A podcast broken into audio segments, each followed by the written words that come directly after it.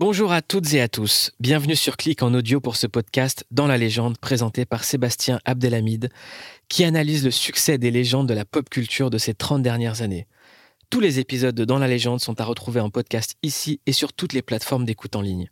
Quant à l'émission Clic, vous la retrouverez le dimanche à 12h45 en clair sur Canal+, dans la télévision et quand vous voulez sur MyCanal. Bonjour à tous, je suis Sébastien Abdelhamid et bienvenue dans la légende. Clic dans la légende retrace l'histoire de vos émotions. Jeux vidéo, cinéma, manga, japanimation, que sais-je. Aujourd'hui, nous allons disséquer l'œuvre extraordinaire qu'est Les Sopranos.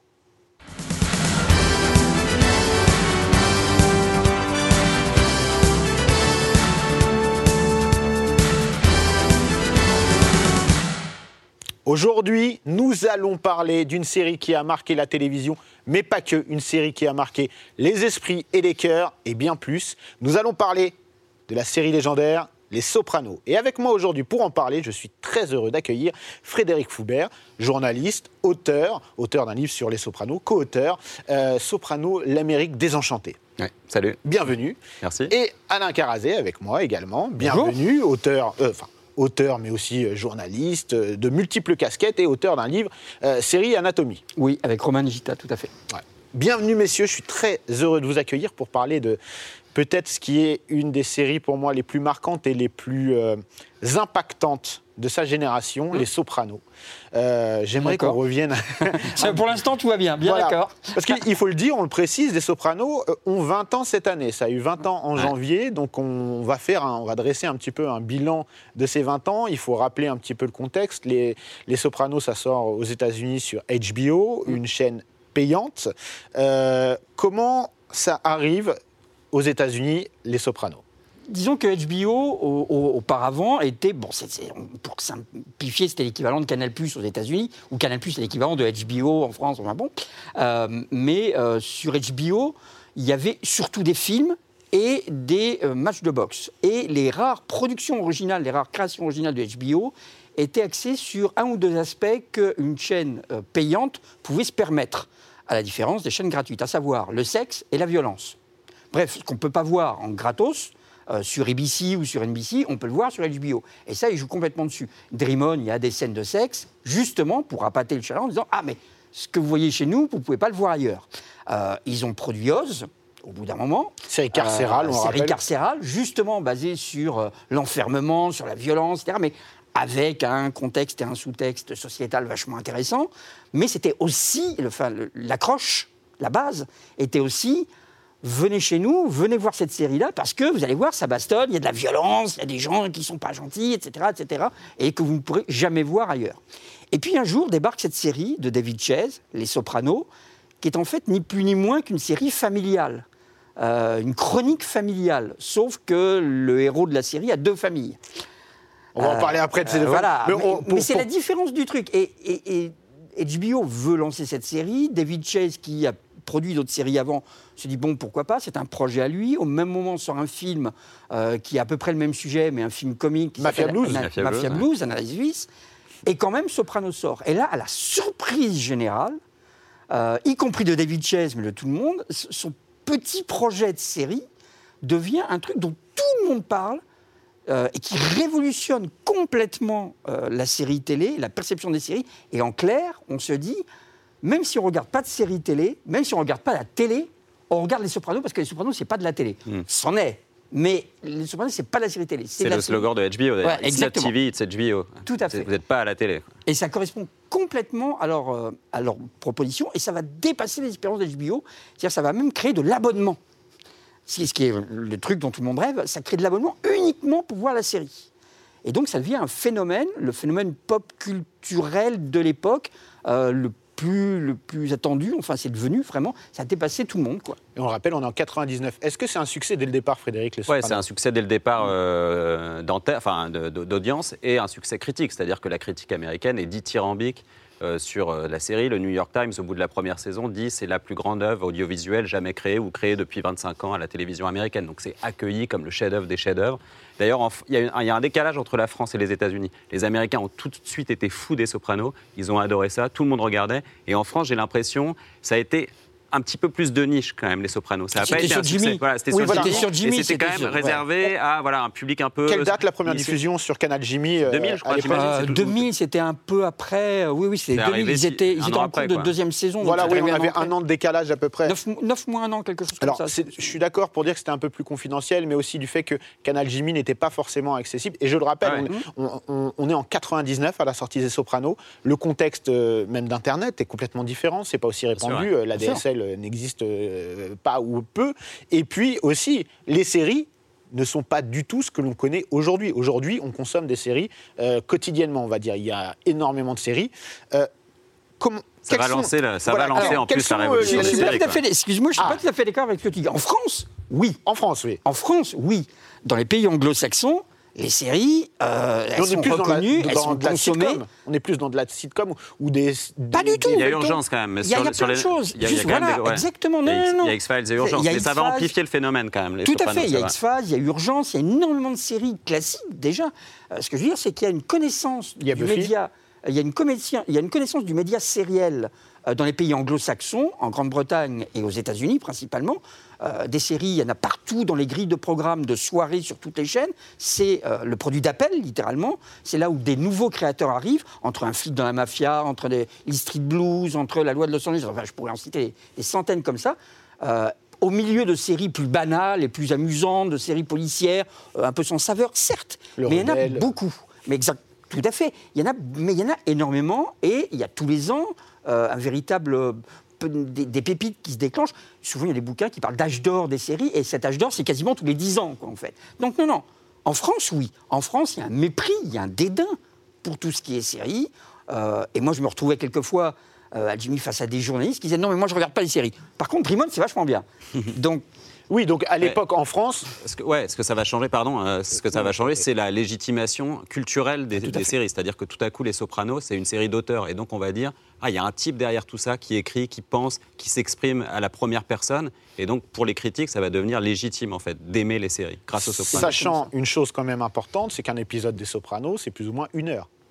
Ouais, le- Au départ, c'est plus ou moins C'est une heure. justement ce que propose HBO. HBO, c'est la grosse différence, et ce qui va faire basculer tous les trucs, c'est que jusqu'alors, en effet, les séries, principalement aux États-Unis, sont sur les formats commerciaux, ce qui est logique, c'est interrompu par la publicité. Les chaînes sont gratuites, donc il faut bien qu'elles gagnent de l'argent. Donc elles gagnent de l'argent avec de la publicité, et c'est assez formaté. Ce que HBO propose aux gens qui viennent faire des séries chez eux, que ce soit pour les Sopranos, que ce soit plus tard pour des séries comme Six Feet Under, etc., c'est justement d'être au-delà de ces, euh, de ces contraintes. Il n'y a pas d'interruption publicitaire, donc ça veut dire que la narration, c'est super important ça, c'est David Chase et c'est d'autres qui m'ont dit, c'est-à-dire que la narration est complètement différente. Ça veut dire que vous n'êtes pas tenu de faire des chapitres de 12 minutes euh, entre les interruptions publicitaires, vous n'êtes pas tenu de segmenter votre série de cette façon, vous pouvez faire vraiment un tout de 52 minutes. C'est pour ça que certains épisodes, on peut penser de prime abord, si on ne connaît pas les Sopranos, que c'est un petit peu long. Par exemple, euh, euh, dans, la première saison, particulier, le hein. rythme est très particulier. Il y a parfois un faux rythme qui s'installe, mais rien est inutile. C'est-à-dire que même les silences sont utiles, même les dialogues les plus futiles qu'on peut avoir sont utiles. Même filmer un type qui prend son petit déjeuner sans en dire un mot Tout devient euh, voilà, un événement. Tout quoi. est Ça utile. devient du suspense. David Chase truc- était très fier de ça. Ouais. David Chase était très fier de dire voilà, à la télévision, d'habitude, euh, ce qu'on a, c'est justement beaucoup de dialogue parce que c'est facile. Enfin, c'est long à écrire, bien sûr, il faut du talent, mais c'est facile à tourner. Il y a deux personnes en train de discuter, il y a deux caméras là, et puis hop, ça y est, c'est fait. Lui, il se dit moi, moi- j'ai- la chance de pouvoir faire des scènes dans lesquelles il n'y a pas beaucoup de dialogue, dans lesquelles c'est à travers les expressions, dans lesquelles c'est à travers les regards, dans lesquelles. C'est comme tu disais, un- quelqu'un en train de prendre son petit déjeuner. On ne l'a pas encore évoqué, mais James Gandolfini, c'est euh, euh, son, on va dire sa révélation, c'est dans Les Sopranos. Avant, euh, euh, sa carrière, c'est quelques petits rôles dans des films, notamment dans True Romance où, Mm. où il commence. Et bah, après, il, il- une, une certaine relation avec Tony Scott. Il va jouer dans, dans 8 mm aussi par ailleurs et dans d'autres films, mais il- en fait, on ne reconnaît pas vraiment à Hollywood le talent à proprement parler Ah ouais. de Gandolfini. Frédéric, euh, Ouais, David Chase a dit d'ailleurs, sans Gandolfini, les Sopranos n'auraient jamais été les Sopranos. Ça devient vraiment les Sopranos quand ils trouvent Gandolfini. À la base, c'est Anthony Lapaglia qui devait jouer le rôle principal, donc l'acteur de FBI porté disparu. Finalement, c'est Gandolfini, qui est donc cet acteur de second rôle qu'on met pas vraiment en lumière. Et il devient effectivement l'équivalent de, de Brando. euh, Enfin, c'est. Euh, le plus grand acte, une révélation d'un acteur euh, phénoménal, quoi, phénoménal, qui peut. Il n'y a pas de soprano sans Gandolfini, il n'y a pas de Gandolfini sans soprano. Ouais, Non, mais c'est vraiment ça. Euh, James était quelqu'un de très timide. Ça peut, il, il serait incapable de faire ce qu'on est en train de faire. Ça peut paraître absolument absurde, mais il, il- il refusait toutes les interviews de télé. Euh, il a très mauvaise expérience avec des, euh, euh, des télématins qu'on lui a fait faire en Angleterre et qui étaient absolument catastrophiques. Et il déteste ça. Et il est, je vous le confier, il était ultra timide. Ultra timide. Euh, et c'est- un, un des types les plus gentils du monde qui m'a été permis de rencontrer. Euh, Et, et en fait, il est recommandé par David Chase pour, euh, pour jouer le rôle de Tony Soprano. Comment il a ça se passe? passé des castings euh, comme tous les autres, et puis c'est lui qui a décroché le rôle parce que le personnage de Tony Soprano, c'est c'est pas un mafieux. Euh, c'est un mafieux, mais c'est un mafieux malgré lui. C'est un mafieux à cause de sa famille, c'est un mafieux à cause de son père, à cause de sa mère. C'est qu'il, grosso modo, il n'a pas le choix.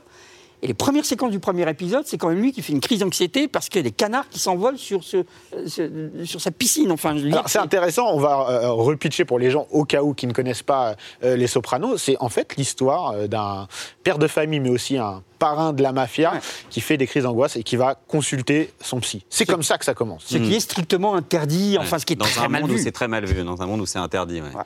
Et James Gandolfini, comment il vit son succès justement par Très rapport mal. aux Sopranos? Très mal. Ouais, difficilement. ouais. Ouais. Ouais. Il a fait une, fu- une fugue d'ailleurs. Enfin, il y a- il y a- ils ont cherché. a- La légende raconte qu'il tournait. sais pas, C'est peut-être la saison 4, je sais plus.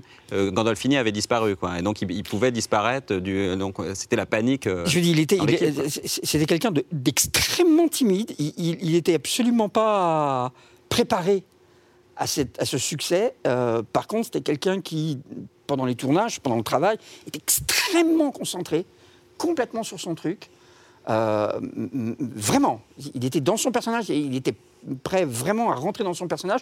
Mais donc son personnage était quand même très lourd à porter. C'est comme le, le- personnage de Tony Soprano, c'est pas rien. Oui, il est très très complexe, on va en parler après. très mais complexe. C'est c'est une complexité. Il, là, il a quel âge euh, quand il commence les Sopranos? Il a 30. euh, Non, il a une, une- 35, ouais, 40? ouais, une quarantaine d'années. Quarantaine hein, d'années? quarantaine d'années, je dirais, ouais. D'accord. Mais j'ai eu euh, aussi après au téléphone une réalisatrice qui a, qui a- qui a travaillé avec lui, qui a- pour lequel il a fait son dernier film, et qui m'a dit mais c'est c'est quelqu'un dont le talent euh, a mis du temps à exploser, et il regrettait justement que, que ça n'aille pas plus vite, qu'il était un peu cantonné à ce rôle-là, mais, mais qui était déjà formidable. Euh, mais elle, elle confirmait aussi que c'était quelqu'un d'une timidité maladive, mais vraiment maladive. Donc ce qui l'empêchait de vraiment euh, pouvoir euh, encore faire beaucoup Il avait de ses choses. démons en plus, il avait, Ouais. mais, mais, mais il était vraiment très pratiquement renfermé. Alors le truc, c'est quand il vous donnait sa confiance, il vous la donnait complètement. Comme il l'a fait avec David Chase. C'est D'ailleurs, j'aimerais, j'aimerais qu'on, aborde le sujet David Chase, qui est producteur, mais pas que, de, de, de- de Soprano, qui est euh, en fait euh, son but à la base, c'est de déconstruire les clichés des Italo-américains. Lui, à la base, on était venu le voir en lui disant il faudrait faire euh, le parrain en série télé. Et il trouvait ça lamentable comme idée. Il s'est dit non, mais on peut pas faire ça, vraiment, c'est nul.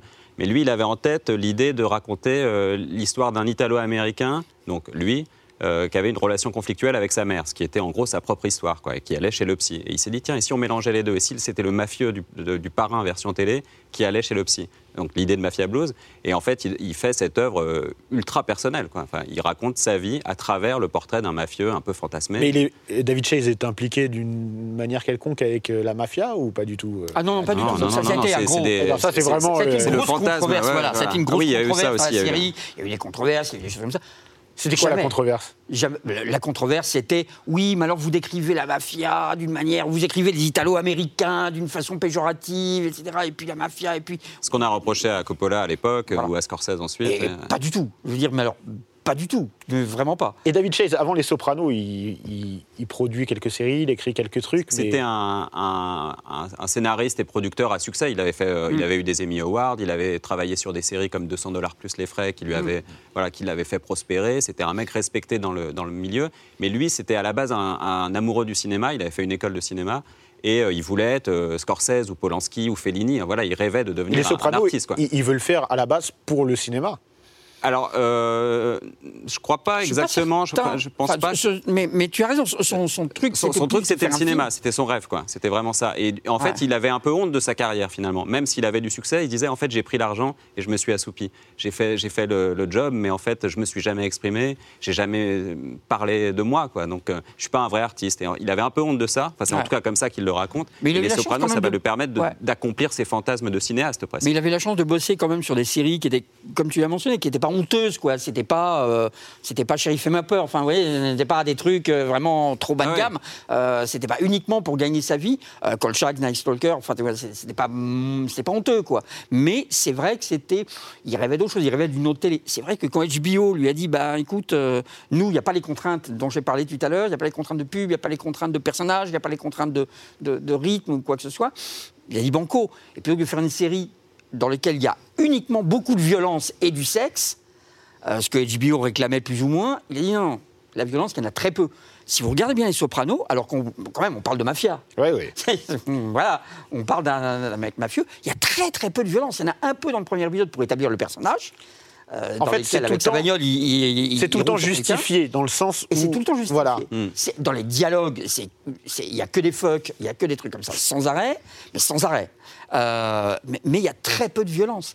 C'est dans le cinquième épisode qu'on voit pour la première fois Tony Soprano étrangler quelqu'un de main à main nue. Ça, c'est le moment de bascule de, Ouais. des Sopranos. C'est-à-dire que les spectateurs voient ce truc et se disent mince, je suis en train d'encourager, enfin d'aimer un personnage qui, qui- Exactement. qui étrangle des gens devant moi, quoi, et qui va étrangler des gens le dimanche soir à on, la télé. on en parlera euh, Ouais. de l'aspect anti-héros euh, un petit peu plus tard. M'avait confié que cette, euh, HBO avait les pétoches avec cet épisode. Il dit Attends, ça fait depuis cinq semaines que les gens s'attachent au personnage, et là, tu risques le tout pour le tout. Quoi. Ça peut pas aller plus loin, on peut pas, on peut pas éviter ça. Il faut le montrer en train de tuer quelqu'un. Et donc, euh, David Chase, c'est sa revanche un petit peu aussi sur le cinéma, les, les Sopranos. Comment, justement, le monde du cinéma perçoit euh, cette série, par exemple? Parce qu'on a des, des grands réalisateurs comme Scorsese, entre autres, hein, qui, qui a fait beaucoup de choses euh, au niveau de la mafia, etc. Comment, en fait, le cinéma reçoit les Sopranos, qui est un petit peu, en fait, un anti-Scorsese dans, dans, dans, dans la forme et dans le fond Ouais, ouais. Alors moi, je le vois plus comme la prolongation un peu de, de- des affranchis. Pour moi, c'est vraiment la vers- c'est les affranchis plus les Simpsons égale euh, Ouais. Soprano. Quoi. Non, c'est vrai, c'est euh, c'est vrai, c'est tout à fait et ça. donc c'est la ça. prolongation. Et d'ailleurs, on voit, on voit un Scorsese dans le pilote euh, qui rentre dans une boîte de nuit et il y a Chris, euh, Christopher qui, qui l'interpelle et qui lui dit Marty, Marty, j'adore Kundun. Et voilà, donc a quand même l'hommage un peu ironique à Scorsese. Quoi. Et puis, c'est- il y a plein de références au parrain. euh, Bien dans- sûr, plein de dans- références. dans La série, enfin, c'est des mafieux qui regardent le parrain, ça fait partie de leur vie et tout ça. Et euh, d'une certaine manière, le cinéma a reçu Les Sopranos et tout ce qui, s'est- tout ce qui a suivi ensuite, c'est-à-dire tout le, le changement de discours euh, sur les séries, comme une enfin, ça a totalement bouleversé le cinéma en fait. C'est-à-dire Ouais. que ça a changé l'histoire des séries et euh, par ricochet, ça a changé l'histoire du cinéma aussi. C'est complètement ça. Ça a vraiment changé les deux histoires. Tu as tout à fait raison. Autant au niveau des séries, euh, ça a prouvé qu'il y avait un public pour ce genre de production, pour ce genre de série extrêmement exigeante, encore plus exigeante que les autres, sans contraintes, sans voilà. Donc il y a un public pour ça. Euh, mais le public était gigantesque. Je veux dire, c'est que le dimanche soir, au bout de deux trois saisons, quand il y avait les Sopranos, les audiences étaient plus importantes que les séries qui passaient sur les chaînes gratuites C'est fou. alors que c'était une chaîne payante. Donc là, c'était, c'est un peu le même phénomène qui se passe, euh, qui s'est passé il y a 2-3 ans avec The Walking Dead, qui était aussi sur une chaîne payante américaine aux États-Unis et qui faisait plus d'audience que la NBC ou que les trucs comme ça qui passaient les talk shows. Euh, bon, facile, mais quand même. Euh, donc donc la télévision américaine a dû se reconstituer après ça, a dû tenir compte de ça.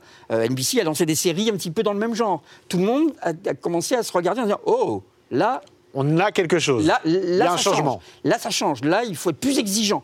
Là, il, euh, il faut repousser les limites. Mais justement- ça, une chose. Et le cinéma, d'un autre côté aussi, s'est dit ah. Là, avec HBO, avec, à partir du moment où les contraintes sont différentes, à partir du moment où on n'est pas tenu de faire des mini cliffhanger toutes les 12 minutes avec de la pub à l'intérieur, là, on peut peut-être continuer à aller encore un peu plus souvent. Il y allait déjà. Je vous rappelle quand même qu'Alfred Hitchcock et Walt Disney euh, faisaient des séries télé. Donc, c'est pas nouveau qu'il y ait des gens de cinéma qui fassent des séries télé, mais ils sont allés encore plus. Et là, il y a vraiment une tendance à, à envahir un petit peu les. Tout à fait. Et on voit le, le cinéma, l'influence du cinéma, euh, notamment du cinéma de mafia dans Les Sopranos, mais c'est également dans, un cast, dans le casting.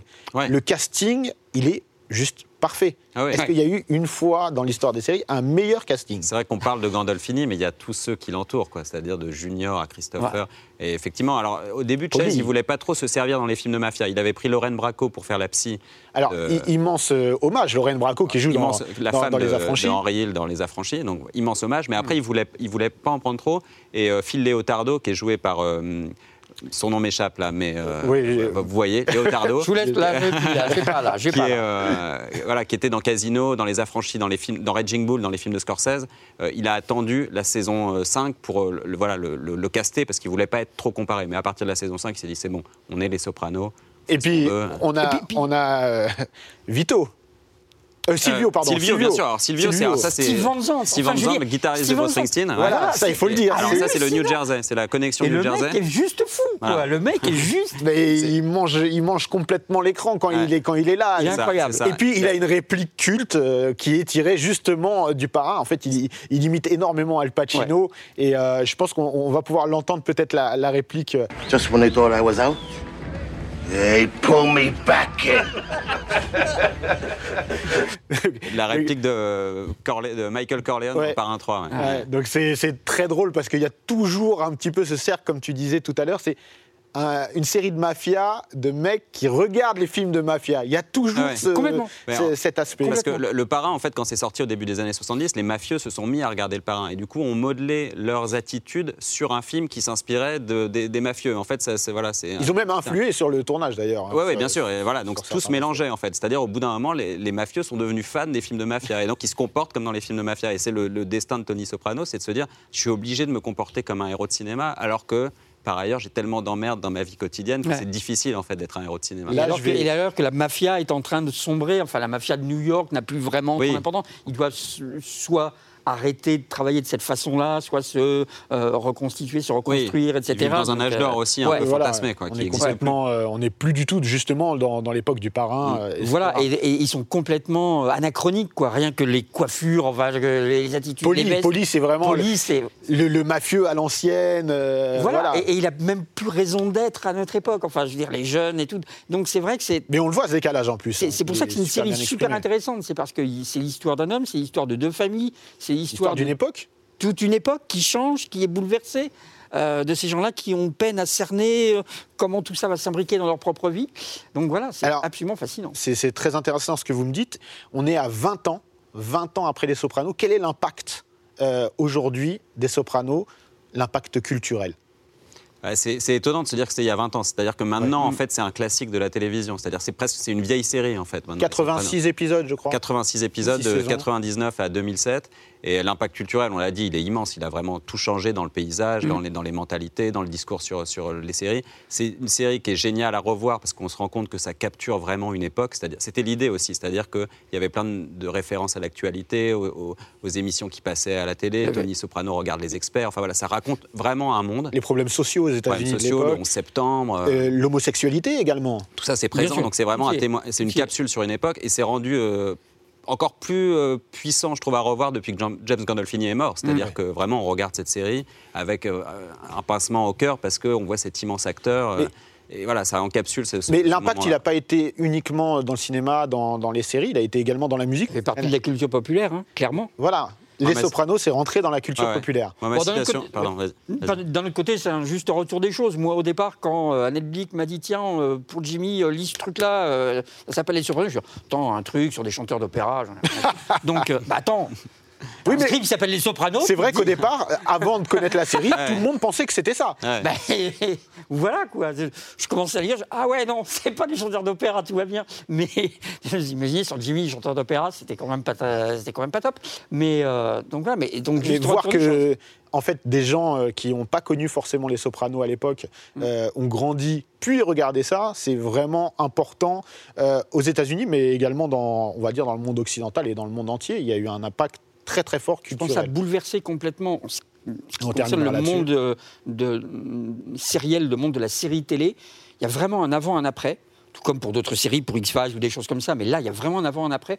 Je pense qu'il y aurait, il y aurait sûrement une autre série qui aurait fait la bascule, mais sans les Sopranos, il n'y aurait jamais eu la, le millier de séries euh, exigeantes, intelligentes, les Six Feet Under, les machins, les choses comme ça. Toutes les séries, même contemporaines, elles n'auraient jamais existé. Même The Wire et The Shield. hein, euh, il y a- Absolument. il y a- il y a- on va en parler tout à l'heure, mais il y a énormément de choses qui sont euh, Ça, inspirées de, tout déclenché, ça prouvait qu'on pouvait faire ce genre de production à la télévision et que ça pouvait avoir du succès et que c'était artistique aussi. Chose que les Américains savaient, mais nous, on avait encore. pas. Bon, bah, très bien. Nous allons maintenant parler un petit peu plus en détail de ce que racontent les Sopranos et de comment ça le raconte. Je le dis, je le redis, le pitch euh, de The Sopranos est archi euh, simple, on va dire. C'est euh, un père de famille mafieux malgré lui qui se retrouve à avoir des crises d'angoisse et qui va chez le psy.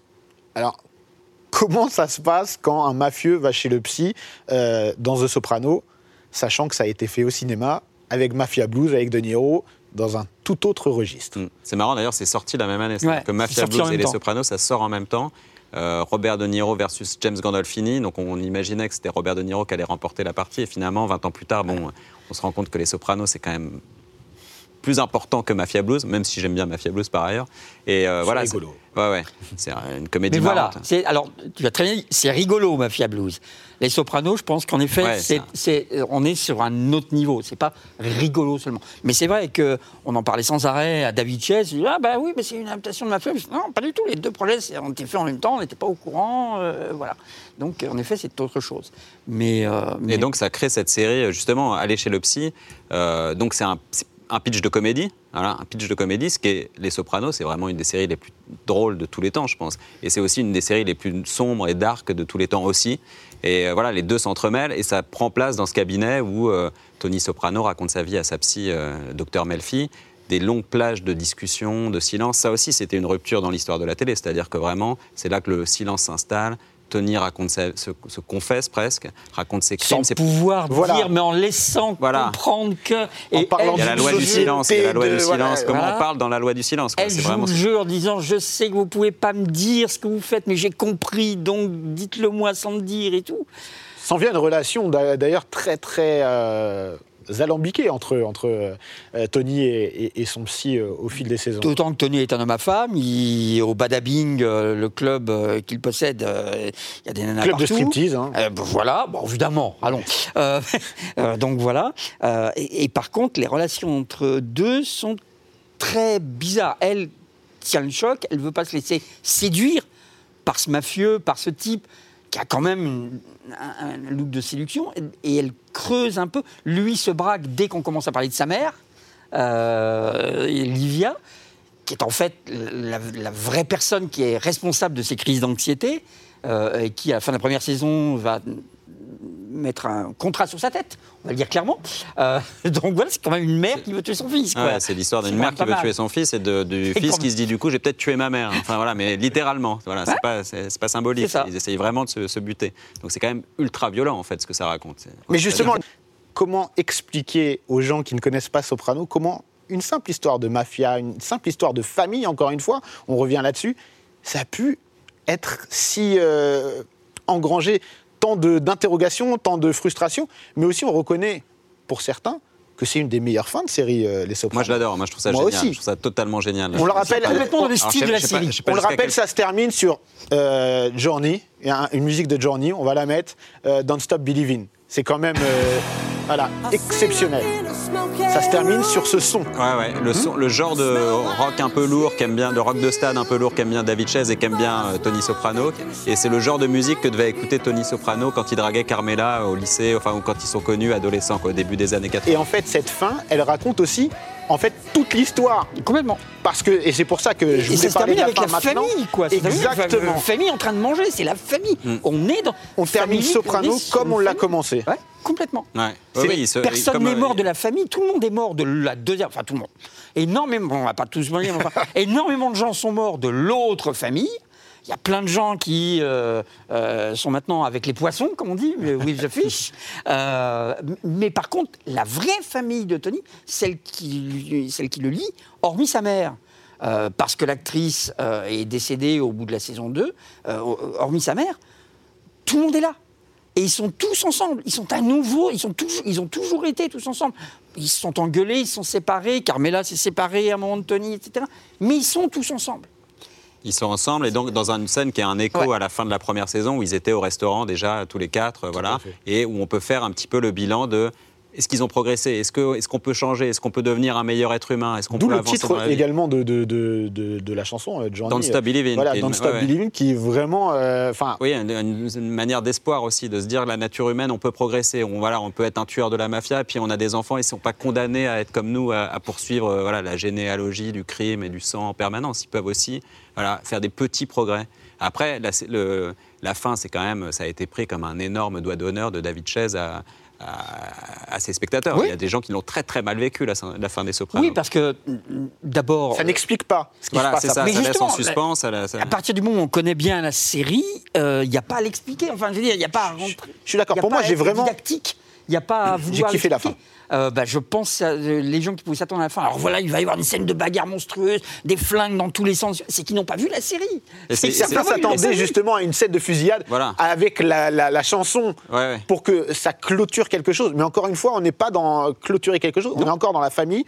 La fin, c'est le début, chronique c'est voilà, une chronique familiale. Et c'est une grande fait. fin parce que ça fait, c'était il y a 12 ans et ça fait 12 ans qu'on en parle et on est encore en train de débattre euh, de la fin. Quoi. Il suffit de- voilà, on peut- il est Toujours en train de se insupporté. Il est insupporté. Il, il- il Ouais, déteste il a un peu cherché quand même. Enfin, Voilà. il Ouais. dit ouais, vous êtes encore en train de me parler de la fin. Il l'a cherché, il a fait une fin totalement légendaire. et On va lui en parler jusqu'à son, dernier souffle. Mais bon, euh, voilà, c'est normal. Bon, on va revenir maintenant sur Tony Soprano. On l'a euh, un petit peu euh, amené, un petit peu teasé. Euh, c'est euh, est-ce que c'est l'anti-héros qu'on aime détester ou c'est l'anti-héros qu'on déteste aimer? Waouh, waouh, euh, bien vu. Euh, Parce qu'on se retrouve euh, avec ce sentiment, euh, ces sentiments tellement contradictoires envers Tony Soprano. Et c'est la force aussi du personnage. C'est-à-dire qu'il va faire des choses tellement dégueulasses qu'on va dire c'est vraiment une ordure, je le hais. Ouais, ouais. Et Ça, deux le- épisodes après, C'est le génie de Gandolfini aussi, c'est-à-dire Ouais. qu'il est irrésistible, il est tellement charmant et drôle et voilà, on, on a, on a presque l'impression de faire partie de sa famille, que c'est un tonton ou un papa, voilà, qu'on qu'on peut pas s'empêcher d'aimer effectivement, alors que c'est euh, c'est une ordure. c'est une ordure aussi. Non, non, Oh, c'est mais une c'est pas que c'est- voilà. C'est Non. une victime. Il est victime de sa famille, il est victime de sa mère, il est victime de son père. Il est, c'est une victime. Tony Soprano est une victime. Il, il- il a tout pour. Il est passionné par l'histoire. Il regarde à la télévision uniquement History Channel et des choses comme ça. C'est, il, Et, il a et tout fameux pour- tableau. Et voilà, Ouais, ouais. Il, a, il a Il a des obsessions, pour- ouais. il, a, il a tout pour être autre chose qu'un Il aspire à autre chose, il aspire à il a autre eu chose. tout pour être autre chose qu'un mafieux. Il s'avère que la famille back him in, euh, la famille l'a rattrapé. Et il n'a pas le choix. Il est obligé d'assumer ses fonctions et de paraître le mec super dur qui va étrangler les gens et qui, oui, alors voilà, etc. Mais c'est pas lui. c'est pas lui. Lui, il aime voir les canards s'envoler, quoi. Et on, on le voit qu'il est dans cette contradiction lui-même. C'est euh, dans une scène, sans vraiment spoiler, euh, il est vraiment très très euh, affaibli physiquement, etc.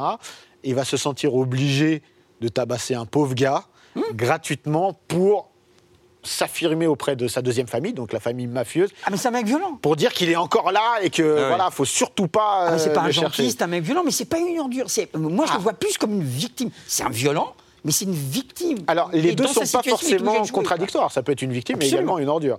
Mais oui, est-ce que. on- Il se conduit bien avec les autres. À partir du moment où, euh, voilà, il- Ça dépend. il- Ah, quand même. À partir du moment où tu lui fais pas euh, un coup de poignard dans le dos, euh, ça se passe relativement bien. Il cherche toujours à, à- à rassembler les différents clans, les différents groupes, les toujours. C'est pas le mec qui va déclarer la guerre aux autres. C'est plus le mec qui subit la guerre des autres. Et à partir du moment où on chauffe un peu, bon là, d'accord. Mais Non, parce que. Oui. C'est aussi un homme qui aspire à une autre vie. Il aurait Ouais, aimé c'est vivre ailleurs. Il- effectivement, il regarde la chaîne Histoire. euh, il s'intéresse au- au- à, à l'art, en fait. On sent que ça, ça le démange un petit peu. Et quand il est dans le coma, il rêve qu'il a, il a mené une autre vie, en fait. Il, il rêve qu'il a été C'est un quelqu'un d'autre. épisode Et extraordinaire. ça, c'est un épisode totalement génial au début de la saison Extraordinaire. 6. Voilà, on, on se dit, il, se dit, j'aurais pu être quelqu'un d'autre. Si j'avais pas été rattrapé toujours par mon milieu, mes obligations familiales, j'aurais pu être quelqu'un d'autre. Donc il aspire à autre chose et il a des enfants. Et il, a- il aimerait que ses enfants, du coup, aient droit à autre chose, en fait. C'est un rêveur aussi, Tony. Oui, je suis d'accord. Et dans, la narration, vraiment, c'est, pour moi, c'est là où également est le, le- le génie de ce soprano, c'est vraiment avoir ces différentes vagues d'émotions complètement contradictoires envers, envers lui. Et ça a amené également aussi dans, dans le monde de la série, ça a amené des personnages qui euh, aussi étaient des anti-héros, qui étaient très très contradictoires, comme euh, Vic McKay dans, dans The Shield. Tout à fait. Pour C'est moi, le, c'est le papa de Vic Mackey, de Walter White dans Breaking Bad, de Hum, Don Draper absolument. dans Mad Men, de euh. Underwood dans House of Cards. Voilà, c'est le, c'est le père de toute cette lignée de salopards. euh, Du Voilà, Dr House, euh, de- etc. après Vic. McKay, c'est vraiment, je trouve que c'est peut-être celui qui se rapproche le plus de lui, Ouais. parce qu'il y a Il est des... de l'autre côté de la barrière. Et il y a la famille. Et il y a la famille aussi, ouais. qui Absolument. compte énormément euh, pour lui. Mais il y avait des anti-héros à la télévision américaine, dans les séries télé américaines et anglaises, avant. Oui, Soprano, oui. c'est pas lui qui a créé le truc. Il s'avère que c'était plus difficile de convaincre les spectateurs de s'attacher à un anti-héros, de s'attacher à un salaud, euh, sans pour cela que le salaud soit caricatural. Euh, JR dans Dallas, évidemment, mais c'est quasi caricatural. Je veux dire, Oui. c'est voilà, Mais c'est vraiment ça, quoi. Ouais. Alors que Tony Soprano, c'est sur un autre niveau. Mais ça reste quand même euh, le méchant, pour reprendre ce que tu disais, le méchant qu'on aime détester, quoi. Mais, mais c'est vrai que c'est différent. Il y a eu Jim Profit, par contre, qui a essayé d'imposer un anti-héros télé, Jim Profit de la série Profit, euh, qui était un, un- un psychopathe complètement dé- délirant, euh, mais dans le milieu de la finance, dans le milieu de... voilà. Mais là, par contre, ça a duré que même pas 10 épisodes, quoi, parce que ça a été trop, rejeté. trop. Euh, bah, il embrasse euh, sa belle-mère dans, le- dans les 12 premières minutes du premier, et ça, poum, les gens ont zappé tout de suite. Ça. Ça- il roule une paix à sa belle-mère euh, avec la langue et tout, plum, les gens ont zappé. Ça a été pouf, les audiences sont tombées d'un coup. Donc voilà, ça, serait, ça aurait été, après les Sopranos sur le cap, ça aurait été différent. Donc, mais, mais je veux dire, il y, avait un terreau pour l'anti-héros. Il s'avère que. euh, puis il y a eu Dexter après, etc. Ouais. Mais il, il s'avère que c'est vrai que Tony Soprano était le cran au-dessus, littéralement. Et qu'est-ce que ça raconte de l'Amérique euh, Les Sopranos, tu le disais tout à l'heure, on a un petit peu une, une satire hein, de, de- de la middle class, etc. Comment l'a perçu justement l'Amérique? Ouais, L'Amérique a été déjà fascinée par Tony Soprano. C'était, En fait, ce qui est génial dans, dans la série euh, telle que l'a conçue Chess, c'est que ça dialogue avec euh, les changements, les bouleversements de l'Amérique. Donc on voit la série qui change au fur et à mesure de ce qui se passe réellement dans le monde à ce moment-là. C'est-à-dire le 11 septembre, ça a totalement changé l'état d'esprit de la série. Je trouve que ça a apporté une noirceur Ah ouais. supplémentaire. Ça a changé le regard sur la mafia, sur les familles, sur, voilà, sur ce que les personnages euh, font et disent. Et donc, euh, il y a cette noirceur. 20 ans plus tard, c'est vraiment, un- comme je disais tout à l'heure, c'est une sorte de- de- de- d'aperçu euh, historique une génial, de- photographie, voilà, de- ouais, une photographie, voilà, exactement de, ce qui se passait à l'époque. Et c'est génial aussi de revoir Tony Soprano aujourd'hui dans un monde où on s'interroge sur la fatigue de l'homme hétéro, blanc, euh, occidental, voilà, post-MeToo, post-Weinstein, où on s'interroge là-dessus. En fait, Chase annonçait déjà tout ça, quoi. C'est-à-dire un mec qui, se, qui fantasme qu'il est Gary Cooper. C'est quand même ça son, Ah, son obsession. Et qui se rend compte que dans l'Amérique du début du 21e siècle, en fait, c'est fini, tu peux plus être ça. Et donc, il est partagé entre, OK, le monde, le monde doit poursuivre sa marche, et euh, ah, si, seulement, si seulement on était dans le passé, dans les années 50, euh, voilà, cette, cette contradiction entre le futur et le côté réac de Tony Soprano. Mais ce que je trouve fascinant, moi aussi, dans, dans- dans cette série, c'est que tout ça a été fait sans du tout avoir dans l'idée le fait qu'ils allaient faire leur chef-d'œuvre. Chase me l'a dit plusieurs fois, et y compris à l'époque, parce que il- les gens peuvent dire des choses maintenant, mais c'était pas ce qu'ils disaient à l'époque. Non, non, je fais mon truc, mais en fait, ça sera oublié. Ouais, moi, je repousse un peu les limites, mais en fait, il y en aura d'autres après qui repousseront encore les limites, et puis moi, je serai oublié. Personne, je peux vous assurer, personne n'avait conscience, ne se rendait compte de ce qu'ils étaient en train de faire. D'autant que c'était tourné à New York et pas à Hollywood. Et il, il réclamait ça. Il dit non, non, nous, et, Gandolfini me- se marrait avec. Moi, je veux pas être avec, euh, je veux pas être avec les gens d'Hollywood. Moi, Voilà. on est bien, on est, on, on est au Là aussi, au il y a une sorte de, de on est au famille. New Jersey, euh, on est. euh, New Jersey, New on est York. au New Jersey, on est à New York, euh, on, est, on est dans notre truc, on est à l'écart de tous les autres. C'est très bien comme ça. Je veux pas être avec les autres. Donc il y avait cette espèce justement de, de, de refus de ça. Mais ils se rendaient absolument pas compte. Quand ils sont venus faire de la promo à Paris, ils sont venus par le train. Ils venaient de Londres, par le train. Vous imaginez, Soprano qui arrive gare du Nord. Non mais c'était ça. Je l'ai vécu, les Sopranos qui arrivent gare du Nord. C'était inimaginable. De nos jours, c'est totalement inimaginable ce genre de choses. Mais ils étaient absolument pas conscients de ce qu'ils étaient en train de faire. Aucun d'entre eux. Mais est-ce que c'est pas pour ça aussi que c'est pour aussi ça que la série est restée aussi fabuleux. honnête. honnête et authentique, je dirais, dans, le propos, dans le jeu, etc. Il y a quelque chose euh, de, de très, très euh, sincère dans, dans la démarche de chacun, je pense, euh, dans, ce qui veut raconter Chase et comment les, les acteurs sont, sont mis en scène, etc. On a parlé de la fin un petit peu tout à l'heure, un petit peu polémique, etc. Mais il y a apparemment un film euh, qui, une préquelle euh, Ça, c'est ouais, très étonnant. David Chase qui, euh, qui, qui refuse tous les trucs les plus commerciaux qu'on peut imaginer, euh, dans un monde où il n'y a que des spin-offs, des préquels, des suites, où il faut faire vivre les marques et tout ça. Tout le monde, effectivement, euh, fantasme sur une suite des Sopranos. Voilà. Alors Chase refuserait, refuse ça. Mais il fait quand même en ce moment un film préquel sur la jeunesse de Tony et la jeunesse de la famille Soprano dans les années 60. C'est un- moi, je trouve ça un peu étonnant de sa part d'y revenir alors qu'il avait juré qu'il n'y Ouais. reviendrait jamais. En même temps, je lui fais confiance parce que c'est David Chase. Donc s'il fait quelque chose, ça va forcément Voilà. être intéressant. S'il décide de le faire, voilà. Moi, j'aurais raison, donc, mais c'est euh. vrai, il fait ça, mais d'abord, il peut plus faire les Sopranos maintenant parce que James Gandolfini n'est plus là. Voilà, c'est Euh, impossible c'est d'avoir impossible. qui que ce soit. Euh, c'est impossible, c'est inimaginable. Euh, et puis parce qu'il y aura peut-être plus rien à raconter. Mais moi, je sais pas. on- le- là, c'est enregistré, donc je vais peut-être me planter. hein. mais euh, mais j'ai l'impression quand même que ce n'est qu'un que ce n'est qu'un prétexte.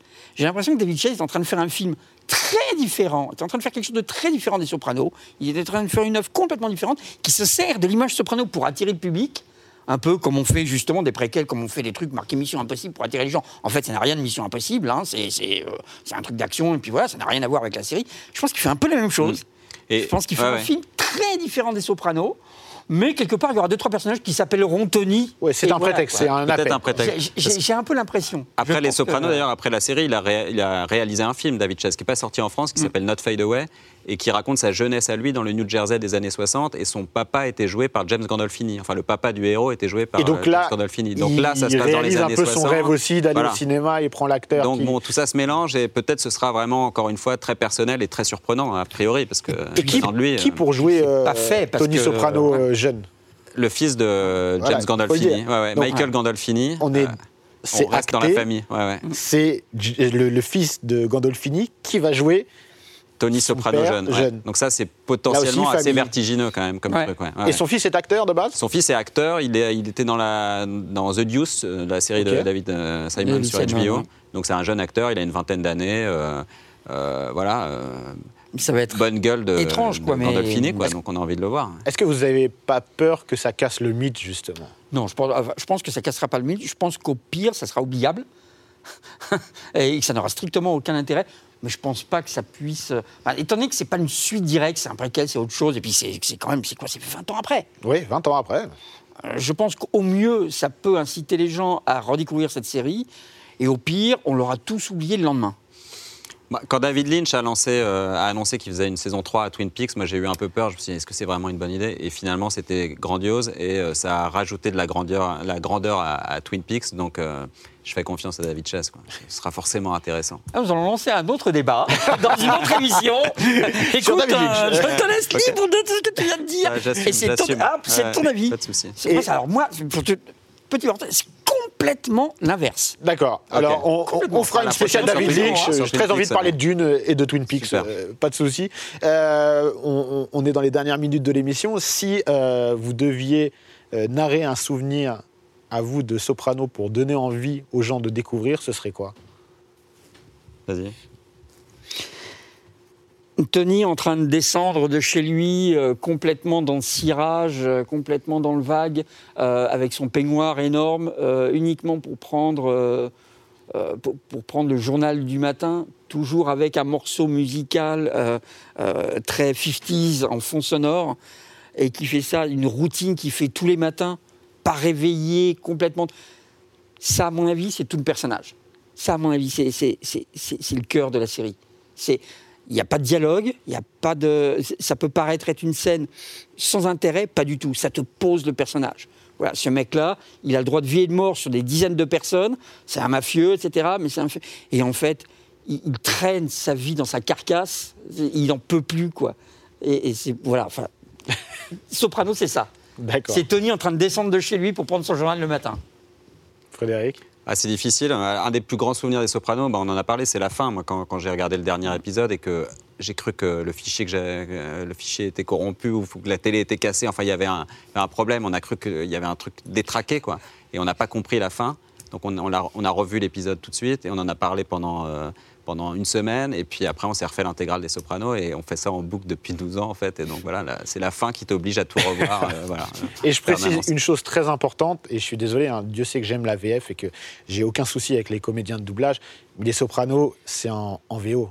Ouais. C'est sincèrement le, le C'est charisme. le dis, et je ne verrai pas dire le contraire. Non, honnêtement, moi j'ai rien du tout contre la VF et Non, vraiment, vraiment, j'aime énormément de VF et je respecte énormément le travail des comédiens de doublage. Mais pour Les Sopranos, c'est quelque chose qui se voit en VO. Et je vais vous dire une chose, moi j'étais au lycée quand Les Sopranos sont sortis et ma prof d'histoire euh, nous a conseillé de regarder Les Sopranos et en VO.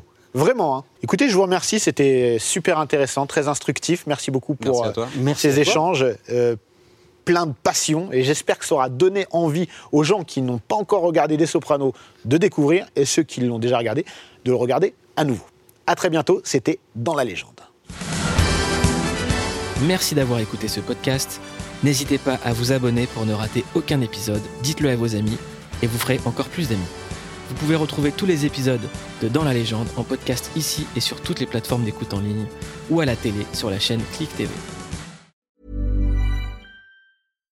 When you make decisions for your company, you look for the no-brainers. And if you have a lot of mailing to do, stamps.com is the ultimate no-brainer. It streamlines your processes to make your business more efficient, which makes you less busy. Mail checks, invoices, legal documents, and everything you need to keep your business running with stamps.com.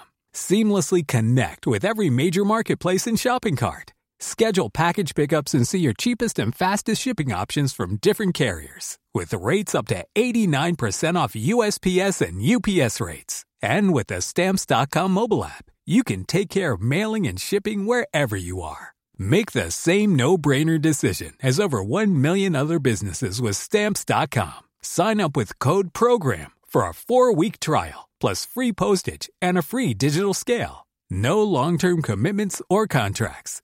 That's stamps.com. Code program.